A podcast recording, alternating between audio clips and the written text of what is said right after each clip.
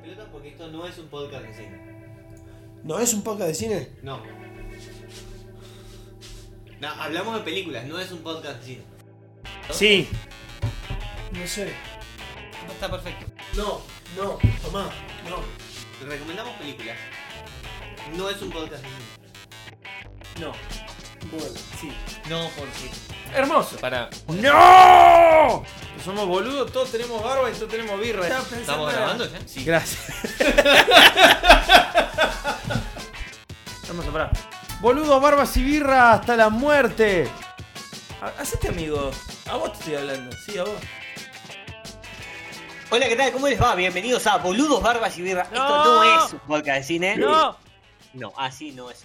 Y hoy mucho menos que nunca, porque vamos a estar viendo una película del año 2002 protagonizada por David Arquette, Eight Legend Freaks, una película sobre arañas gigantes. ¿Cómo le va? Franco, Gerbo, Ezequiel aquí para charlar con ustedes en las próximas 40 minutos aproximadamente. ¿Y vos de qué lado estás? Ah, ¿no? Sí. ¿No era esa? Es, es un aproximado, a veces duran menos, a veces duran un poco más, pero bueno, estamos po- por ahí. Eh, Eight Legends Freaks, una película del año 2002 sobre arañas gigantes. No sé si tengo mucho más para decir que esto, porque las películas de arañas gigantes en general son películas sobre arañas gigantes. Digamos, no hay una historia detrás. no. Digamos, son arañas gigantes. Ya Sí. está, con eso me resumo la película. ¿Qué pasa en la película? Hay arañas gigantes y está David Arquette. Ya está, digamos. Y no hay mucho más. No, está Scarlett Johansson muy, muy chiquita. Es Digamos, muy linda. En, en esta película podríamos eh, Cuidado. resumirla con. Es una película con David Arquette, Scarlett Johansson y eh, un montón de arañas hechas por 3D. No, Sí, y, una, y una actriz que parece la madre de Scarlett Johansson y un niño Sí. que parece el hijo de David Arquette. Totalmente. buen casting, buen casting fotográfico. Después, bueno, de la calidad actoral es lo que hay, ¿no? Total- Sí, bueno, eh, no importa eso. Eh, eso es lo de menos para esta película. Carrie Gooder se llama la actriz que hace de la madre en Sí, este caso. es, es conocida por, el papel en una serie y en esta película. Así que no le fue muy bien en su carrera. No, No. Y, al pi- y al pibe tampoco. Ahora está drogado Aunque- en un callejón, ¿no? Porque digo. No, no, aunque en, eh, un año después de hacer esta película, eh, hizo del joven Daredevil, del, del personaje de Matt joven en Daredevil. ¿Posta? Sí. Muy buena onda. Cuando Matt Murdock era joven y hacen un, eh, digamos, eh, eh, en recapitular de su historia, el pibe es el, el hijo de la policía, de la sheriff del pueblo. Eh, en esa película. Bueno, contemos de qué va Freaks. Sí. Vos comentaste a Chris McCormick, lo comentaste eh, mientras mirábamos la película y yo tengo que hacer el comentario ahora, Sí. perdón, si lo guardabas para después. David, Ar- David Arquette. Sí, ¿qué? Claro, este, no, porque eh, ¿quién es? Bueno, a ver. Porque yo no lo, no lo conocía por nombre. No, lo ¿cómo conocía te la lo vas a más o menos. Es un actor reconocido. A ver, hay varias razones por las cuales la gente lo puede conocer a David Arquette. La primera es porque es el policía en Scream. Ahí está. Eh, ¿Viste Scream? Y el policía, el boludo que investiga todos los hechos, David Arquette. Claro, pero es en el policía en Scream 1, 2 y Eh, 3. eh, no, eh, sí, sí, en 1, 2 y 3. Segunda razón por la que pudiste haber conocido a David Arquette es el esposo de Mónica en Friends. Digamos, de, de- de Mónica de Friends. ¿Posta? De Courtney Cox, claro. Eh, fue el esposo en esa época, porque actuaron juntas en Scream, justamente, fue el esposo de Courtney Cox. Razón por la cual, eh, durante alguna temporada, que ahora ya no me acuerdo cuál es, después ahora la podemos chequear, pero eh, Courtney Cox en Friends, durante toda una temporada aproximadamente, lleva el título de Courtney Cox Arquette, que fue eh, inmediatamente después de que se casaron, y hay un capítulo en particular en el que todos tienen el nombre de eh, Courtney, eh, claro, Arquette al final. Jennifer Aniston, Arquette decía también al Me final. acuerdo, me acuerdo. Sí, sí, sí, sí. Completamente. Y si todavía no sabes quién es David Arquette, porque ya te dije que fue el policía de Scream, el esposo de Courtney Cox, mientras ella era Mónica en Friends, digamos, su- Claro. el epítome, por ahí quizás lo conoces porque en el año 2000 David Arquette fue campeón de peso pesado de WCW, Monday Nitro. Monday Nitro de TNT, cuando eh, estaba Hollywood, Hulk Hogan y bla, eh, él fue campeón de peso pesado de WCW. Eh, una vergüenza total. Le sacó, si no me equivoco, le saca el título a eh, Damon Dallas Page. Pero lo- eso tendría que chequearlo absolutamente, pero estoy casi seguro que es Creo que sí, ¿eh? Creo que sí, porque yo Sí, justo sí. iba a meter el bocadillo de que en agosto del año pasado salió una película documental que se llama You Can Kill David Arquette, Yes. entre las cuales No- están no. Diamond Dallas Page y Ric Flair. Sí, sí, sí. Bueno, eh, eh, creo que si no me equivoco, él le saca el título a Demon Dallas Page. Demon Dallas Page también es, es un luchador lucha libre que. Es peor. Exactamente, eso, Seamos eso que- honestos. Sí, sí, es medio pedorro, es un, es un tipo que viene el, el yoga, se hizo conocido ya de grande y, y medio se metió de esto, medio de prepo, pero bueno, eh, nada, ya estaba WCW era la empresa de, TN de TNT que competía con eh, WWE y, y fracasó, ¿no? Obviamente, y WWE la compró. Tuvo sus momentos de personaje. WCW. No, a mí, no, tuvo un a mí me gustaba la WCW. Yo No, no. hinchaba por la WCW. Vos- Siempre por los que pierden, Me encanta, perdón, pero me encanta que la película es malísima, hablamos de cualquier otra cosa. Obvio, sí. No, vale, ya vamos a hablar de la película, pero vos me preguntaste por David Arquette, así que estamos hablando de David Arquette. Digamos, no, no, no es. Es más, porque, a ver, después tuvo una. eh, estuvo en, eh, invitado en WWE en Raw, eh, que peleó contra Randy Orton, fue malísimo. En el año 2010 fue esto. Eh, y después estuvo un tiempo de invitado también en algunos otros tele- eh, en algunas otras empresas de lucha libre independiente, hasta en Impact, ¿no? Eh, pero bueno, no importa, no, no sigamos hablando de lucha Bueno, libre. perdón, ni- perdón, perdón, porque Gerbo se enoja, sí. Las arañas ponen huevos. Tienen ocho patas. Tienen pequeños pelitos. Eh, cuando, cuando tienen una presa, la envuelven en la tela araña y se lo ofrecen a la hembra para impresionarla. Bueno, no, no, a ver, Ya más está. allá de, de todos los conocimientos que tiene Franco sobre los arácnidos, contemos un poco sobre eh, esta película y de qué va, porque no lo llegamos a decir todavía, pero básicamente es, eh, eh, la película trata de esto. Hay un líquido tóxico que cae de un camión al principio, al principio de la película, en una especie de lago en el medio del desierto, eh, en, en un pueblo eh, muy eh, sureño de Estados Unidos, cabeza de termo, eh, donde hay un eh, aracnólogo, eh, un tipo que estudia arañas y se dedica, Viejo pedófilo. Decí las cosas como un viejo pedófilo que se quiere coger un pibe, que eh, lo que hace es recolectar eh, algunos eh, bichitos del, eh, del laguito, estanque, ese de mierda, donde cayó eh, este coso de veneno, y se los da de comer a las arañas. Las arañas de repente empiezan a crecer exponencialmente al punto que se lo comen a él y de repente crecen tanto que son gigantes y atacan al pueblo. Punto. Quiero decir una medio- cosa. Sí. Quiero decir una cosa, está muy cuidado el guion, porque ustedes piensen, son arañas que están alteradas ¿sí? Genéticamente. genéticamente. Y eh, la pensaron muy bien, porque las arañas no pican. ¿Qué pasa si la araña pica? Tenemos ¿Qué pasa? todo el pueblo lleno de Spider-Man. Es verdad. Entonces, muy, muy bien, ahí la pensaron y dijeron, no, las arañas no pican. Solamente Eh, los eh, envuelven en capullos y se lo ofrecen a, la, a la araña hembra, a la reina, para que se los coma. Totalmente, es que las arañas no pican. Porque si no hubiera sido una película de zombies, pero en vez de zombies hubieran sido Las Spider-Man. arañas, la- las arañas no pican, por eso Spider-Man es una pelota, no importa. Eh, eh, pasemos a otra discusión. Eh, a ver, lo que primero Hay que decíamos- llenar aire, boludo, dale, vamos.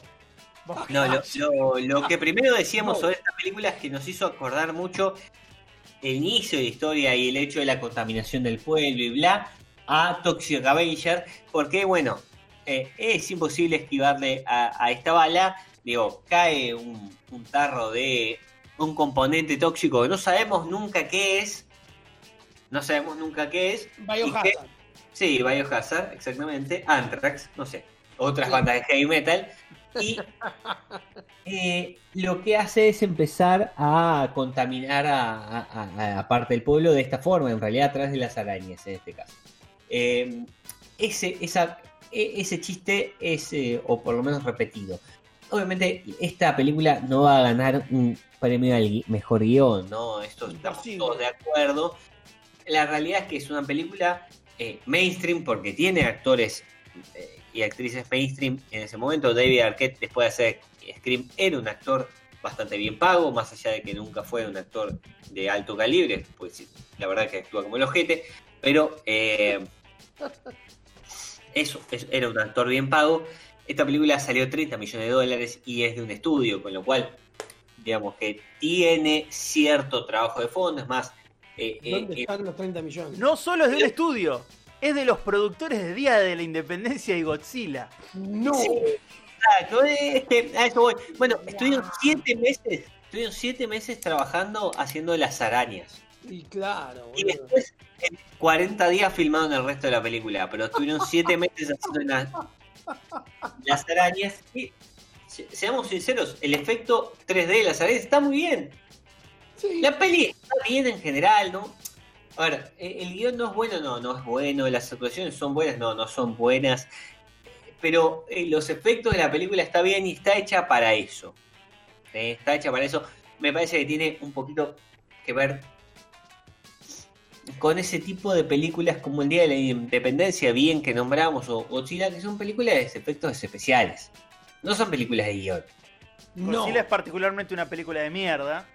Pero No, Godzilla es muy mala. Eh, no la vi. Ahora, nosotros tenemos la promesa de que ni bien salga Godzilla vs. Kong, la vamos a bajar trucha sí. de eh, los Incas y Torrent y la vamos a ver y la vamos a comentar para este podcast porque esperamos que sea terriblemente mala. Con lo cual nos vamos a sumar a, a esa ola. Pero en este caso, Eight Legged Freaks fue una película en ese momento de, de- de un estudio, fue una película que tuvo 30 millones de presupuesto y que ganó alrededor de 46 millones. Es decir, salió hecha porque no ganó demasiada plata para un sinceramente. Porque es una cagada. Eh, No, y, no. y la verdad que es una cagada.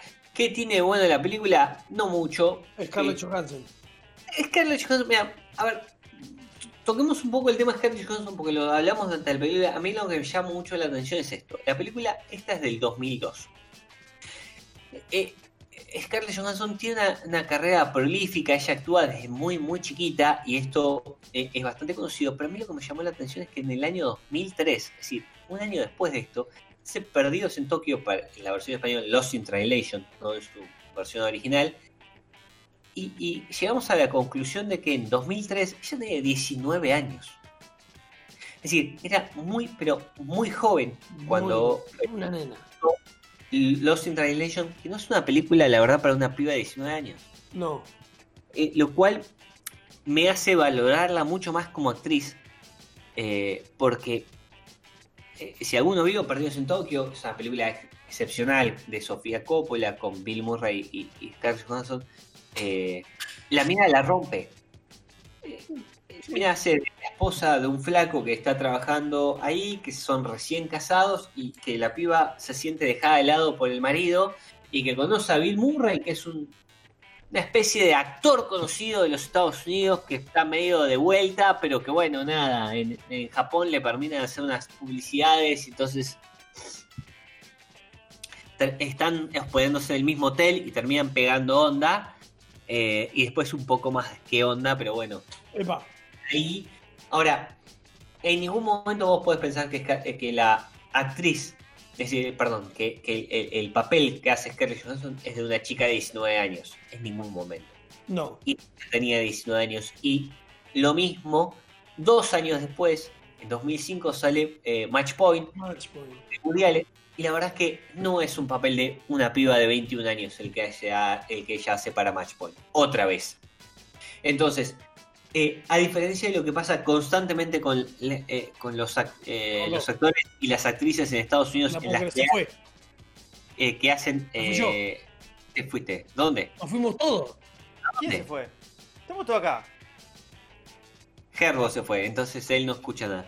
Pero sigamos con, con esto. A diferencia de lo que pasa con los actores y las actrices, en Estados Unidos, Scarlett Johansson no hace de más joven, hace más grande. Sí, Lo igual- cual es, es un tema para actuar. Es, es loco, sí, es loco, pero también igual se entiende que después, si, si vos decís, bueno, che, en un año tuvo un papel protagónico en una película que, que fue de peso y que está hecha por, un, por una directora que tiene cierta reputación, Sí, es como que a ella le daba el piné para, para hacer algo más.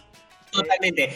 Por eso también eh, que la haya llamado Woody Allen, pero aparte, insisto con esto, ella hace papeles que, eh, a ver, son para más grandes, porque después de Match Point en 2006, Woody Allen la vuelve a llamar al año siguiente para hacer Scoop, digamos. eh, todo eso está, es más, y al año siguiente, tenía 22 años, ella filma de Black Dalila, no sé si la vieron, es otra película súper interesante, de Palma.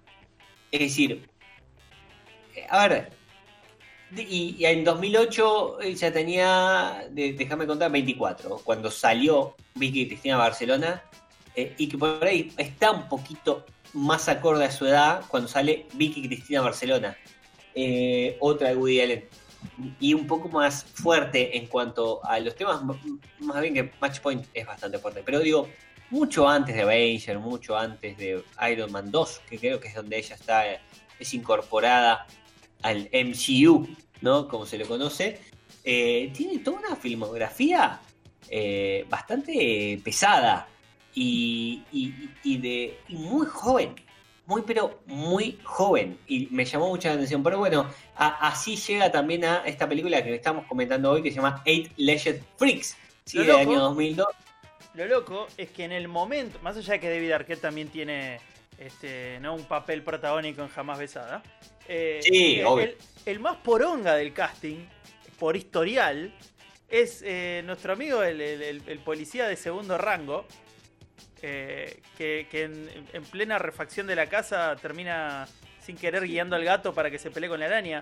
El señor, el señor Rick Overton estuvo en El Día de la Marmota, en Willow, en un policía en la Beverly Hills. Eh, Es el, es el que tenía, sí, sí, es el que tenía el... el- Eh, pero a- así como decís eso, no sé si es el más conocido porque el pedófilo que nosotros nombramos antes es Tom Newman y es un actor súper conocido, súper conocido que tiene un montón de películas también. Estuvo en Robocop 2, Posta. Anomaliza, Manhunter, eh, Síncope en New York. eh, ah, tiene miles de películas. Hay un montón de actores conocidos en esta película. Porque insistimos, es una película de eh, una productora, es una película de estudio, es una película cara. Entonces vamos a encontrar actores muy pero muy conocidos. Bueno, Rick Overton, que vos señalabas que es el policía, es un actor reconocido.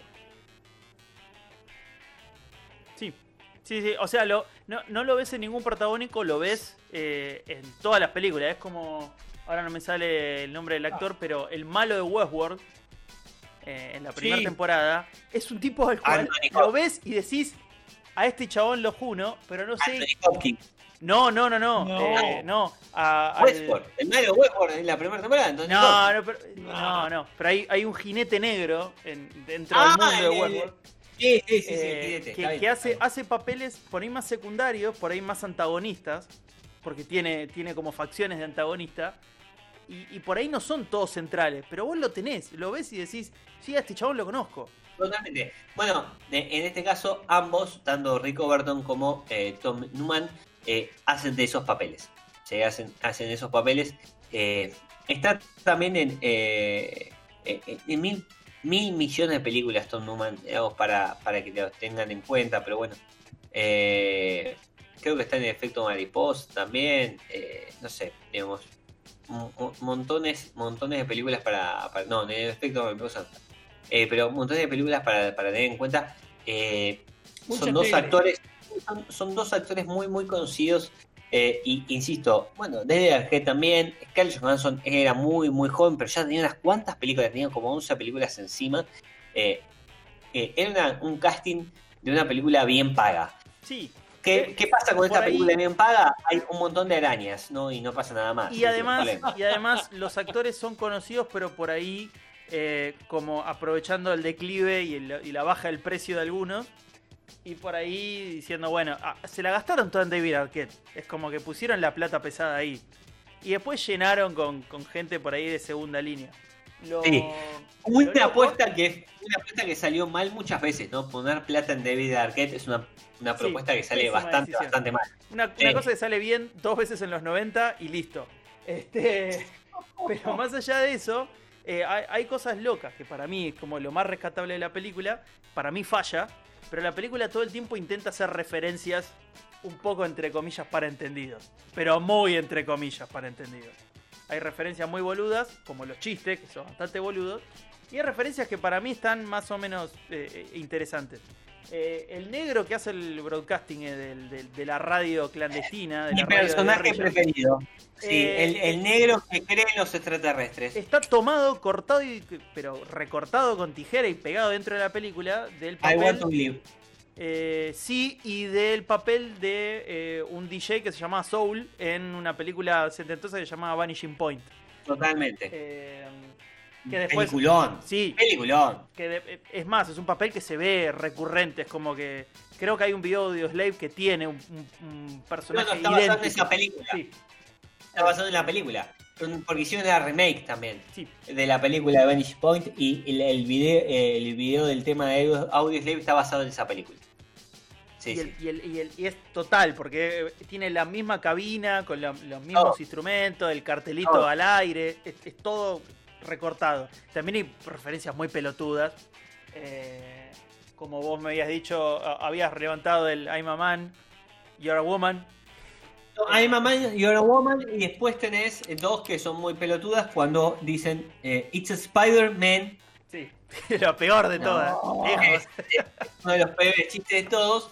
Eh, y después cuando eh, David Arquette eh, le dice al negro que no cree que son arañas tóxicas, le dice, bueno, there is a spider from Mars, que es la banda de Ziggy Stardust, ¿no? El personaje de David Bowie. Ziggy Stardust and the Spiders from Mars, que era la banda que tocaba con él. Están esas referencias pelotudas, sí, las cazamos. No Son, referencias a santos inocentes. Sí, sí, sí. No son buenos. No están buenos. Pero bueno, es lo que hay. Porque la verdad es que estamos hablando un montón de cosas porque la película no tiene mucho para contar. Hay, arañas gigantes, ya está, se terminó la película, digo. Arañas gigantes, un pueblo entero y una mina, y el pueblo le gana a las arañas. Pum, se terminó, ya está. En el medio mueren un par, pero no nos importan porque sobrevivimos lo que sobrevivimos. Entre ellos todos los protagonistas. Eh, la policía eh, se da cuenta que Chris, que es David Arquette, la, siempre estuvo enamorada de ella hace más de 10 años a pesar de que se fue, porque su padre se lo dijo, eh, y, y nosotros sospechamos que Mike, el pibito, es hijo de él y se termina. Hay una. Para rescatar hay una escena muy gráfica de un no es no. eh, que para mí está muy bien porque, Oh, porque incluye, incluye una meada encima y un taiserazo en las pelotas. No, no. Aparte, para ser año 2002, la mina se planta y dice, no, no, que la, la mina no es, es la piba, porque es Scarlett Johansson, una piba de 16 años, que cuando un flaco, que era su novio, quiere avanzar sobre ella, la mina agarra una pistola taser, se la clava en los huevos, el flaco sale abajo del auto y se mea encima, y el chabón y la mina dice, te dije que no, y se va a la mierda. Y así es, no es no. Y ya está. y le afano la camioneta. Pone en la camioneta. Y se va a la concha de la lora. Previamente, pre, pre de construcción, hay una frase de, de contestación hermosa en la cual eh, en la conversación ella dice yo no quiero perder la virginidad en el asiento del auto y le dice, ah, me hubieras avisado, había una manta atrás. Totalmente- es totalmente fuera de lugar, pero el chiste funciona este, en parámetro de 2002. No, pero el chiste funciona porque aparte ella le dice, eh, sos un idiota, no te estoy diciendo ello, y después le clava una taisa en los huevos, ¿no? Porque no es que eh, viene el chiste, después el flaco No, no. se queda con... Está eh, gana lo que perfectamente, él quiere, está perfectamente hecho el, el instant karma. se hace lo que la, la piba quiere. Bueno, eh, nada, no hay mucho más para comentar. Podemos hablar algo del director que se llama eh, Elroy eh, eh, LKM, que es muy difícil conocerlo, no tiene demasiadas películas. Y le dieron encargada primero esta y después en el año 2005 The Return of the Living Dead Necropolis, The Return of the Living Dead Grave of the Grave. Eh, dos reediciones de Power Ranger eh, amenaza. Sí, boludo, es larguísimo el nombre. Con razón le fue como el culo. El regreso local son dos películas de zombies media berreta, que se cuelgan de las tetas del regreso de los muertos vivientes, obviamente, eh, pero que nada, te- te- a alguien las habrá pagado para que salgan un poquito mejor y no, son una bosta, sinceramente las dos. No, no, no, no vale la pena verlas bajo ningún punto de vista y nada más lo que hizo, nada más de lo que hizo este hombre, que tampoco vale la pena, así que no lo vamos a seguir nombrando. Eh, y no hay mucho más. Eh, un dato. En algún momento, Herbo gritó, lo dijo, dijo el nombre de la película, Sí. porque El negro. Fue el negro. Bueno, porque el negro estaba colgado. No, me parece fue David Arquette. ¿eh? Sí, está, está tirando tiros así, les dice Sí. como mueran. Ah, El negro, el negro y David Arquette colgado una antena de telefonía celular encima de, de un shopping y es eh, David Arquette el que grita y dice mueran eight Legend Freaks. Sí. Y decís, dijo la frase de la película, dijo el nombre. Pero en realidad, hasta ese momento, la película se llamaba Arak Attack. La película cambia de nombre una vez que está realizada eh, y la película iba a venderse como Arak Attack. Y es el nene en el medio del auto en el que en un momento dice, cuando les está explicando a todos que las arañas gigantes están atacando al pueblo, dice, It's a rat attack. Así que no, David Arquette no solo protagoniza, sino que le puso el nombre a la película tirando esa frase de mierda. Me gustaba más el otro nombre. Arak Attack. Sí. Bueno, como, Vengo del como, cine a ver Ar- Arak Attack. sí, como Arak Attack salió, parece ser, en varios, eh, eh, en varios países de Europa Oriental que, bueno, no sé, por alguna razón le cambiaron el nombre. Eh, así que salió como Arak Attack. Pero eh, ese era el nombre original, después le cambiaron por este de Eight Legend Freaks por el grito de David Arquette en el medio de la filmación, que parece que pegó, le- a alguien le gustó y quedó. ¿Ustedes vieron el póster de la película? Sí. El póster de la película Sí. es David Arquette pegado con paint Sí. y le pasaron, le pasaron el, el- el- como el desvanecer, ¿viste? Al pelo. Queda muy mal. Queda muy mal. Es como alguien que, que te dice, sí, el, el diseño gráfico es mi pasión, ¿viste? Y te hace esas cosas. No, no, Es, no. es muy mal, boludo. Es, muy- Es que- es mucho. Encima del título es como de los productores del Sí, sí. sea, como mirala, por favor, mirala. No, pero aparte, Sí. aparte es, es- Como todas estas, estas películas tiene una frase que intenta ser pegajosa, let squashing y No, no, no. tiene nada que ver. No, no, es terrible. Aparte, es muy, es muy miserable el currículum si tenés que poner Día de Independencia y Godzilla, ¿no? Como referencia. es muy pobre el currículum. Pero bueno, este, se ve que en ese momento todavía estaba fresco el cadáver de, al menos de Godzilla. Godzilla, piensen que la gente No, se la gente Creo que es 99, ¿no? Día de la Sí, Independencia. y Godzilla anda, creo que es 98. O sea, de Godzilla nos acordamos del video de Yamiroquai porque el tema, eh, o mejor dicho, la película era una poronga. Yo ni la vi. Yo la vi en el cine, tengo, tenía el vaso de Godzilla. De la Independencia es 1996 y Godzilla, les digo, 97 a- en adelante. bueno, me aparece cualquier otra cagada. Godzilla 98. Es decir, 96, 98, 2002. Estos productores no tenían nada, nada mejor que hacer. Eh, una, serie de películas de mierda, una tras de otra, eh, inconmensurable. El Día de la Independencia también es una cagada, seamos sinceros. eh. Eh, sí, para el momento estaba buena, pero es una cagada. sí, sí. Y Godzilla, de vuelta, tenía un casting de la concha de la lora y hicieron una cagada, ¿no? Porque tenía Ma- Matthew Broderick, Jean Reno, Hank Azaria. No puedes hacer una película mala con Hank Azaria, digamos. Hank Azaria no hace películas malas. No me puedes poner a Hank Azaria en esta película de mierda. Más, a- Eh, No, Michael más, más o menos lo mandó al muere. Porque Sí, bueno, como que desapareció después. No, está bien, pero fue la última. Fue el último sopapo. Está Michael Lerner, que es el padre de Alejandro Lerner, ¿no? Obvio. Eh, sí, Kevin Dunn. No sé, hay, hay un montón de, de- de actores conocidos y, y es una poronga Godzilla. El, de 1998. Esperemos que la, la próxima Godzilla, ¿no? La que va a salir con Godzilla vs. Kong, sea un poco mejor, así la podemos ver. Bueno, ¿O Nada, no? estuvimos hablando de Eight Legend Freaks, una película del año 2002. Y lo único que nos queda, quiero comentar, porque creo que fue acá lo único que nos taché mientras estuvimos hablando, es de algunos nombres. Primero que nada, Gladys. La tía Gladys. La tía Gladys y después la araña Consuela. Consuelo. Uh, lo de Consuelo es fuerte. Fue durísimo Gladys, bueno, Gladys es, es un nombre. Yo, yo entiendo, yo asocio a Gladys con las historias de, de amantes de Everly Dueña. Eh, Claro, pero yo asocio a Gladys con, yo asocio a Gladys con el cuadro de Phoebe de Friends.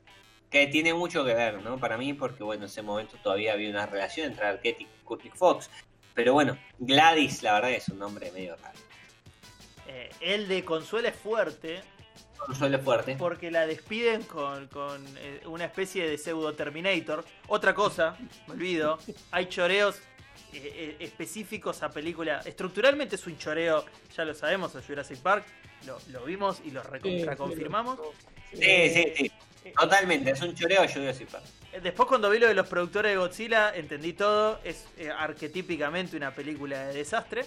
Eh, pero eh, lo de el, el- el pseudo hasta la vista baby que le tiran a Consuela, a- aparte de ser súper facho, porque pues Consuela es el nombre que, es más, es tan arquetípico que se lo ponen a, a la que limpia en padre de familia ¿Eh? que es la que se rehúsa, viste cuando le dicen, Consuela, no, no, este, hace esto, y la Consuela le dice, no, no, I clean, y se queda, y tipo, me chupa un huevo, no entiendo. Y que le digan adiós Consuela es un poco fuerte, pero bueno, está bien, es, es Arizona, se entiende, están ahí nomás, viste, le tienen más bronca que en otros lugares. ¿Por qué será? ¿Por qué será? Bueno, así estamos y después, bueno, obviamente nos queda la tía Gladys, que como no olvidar, ¿no? Y, y también un mensaje sobre no que no no es la tía, es la amante del padre, está clarísimo eso en toda la película. Sí. Eh, pero bueno, no, no, no importa, no, no, no indaguemos en eso. Lo bueno es que queda con un buen mensaje sobre que fumar está mal, ¿no? Ojo, ojo, piensen una cosa. Protagonista, vive con la tía, película referida a arañas. Piénsenlo. Nada más le voy a decir. Spider-Man. ¿Eh? ¿Ves? ¿Eh? Eh, Es terrible, boludo. Es terrible. No podía ser la abuela, no, tenía que ser la tía. Eh, Tiene que ser la tía. Es terrible. Tiene que ser vieja la tía. Pero no es la tía, es la amante del padre, basta. Ah, pero qué real que sos, eh. Qué, qué necesidad. Más bien Ventura. ¿Tan, tan miserable te consideras?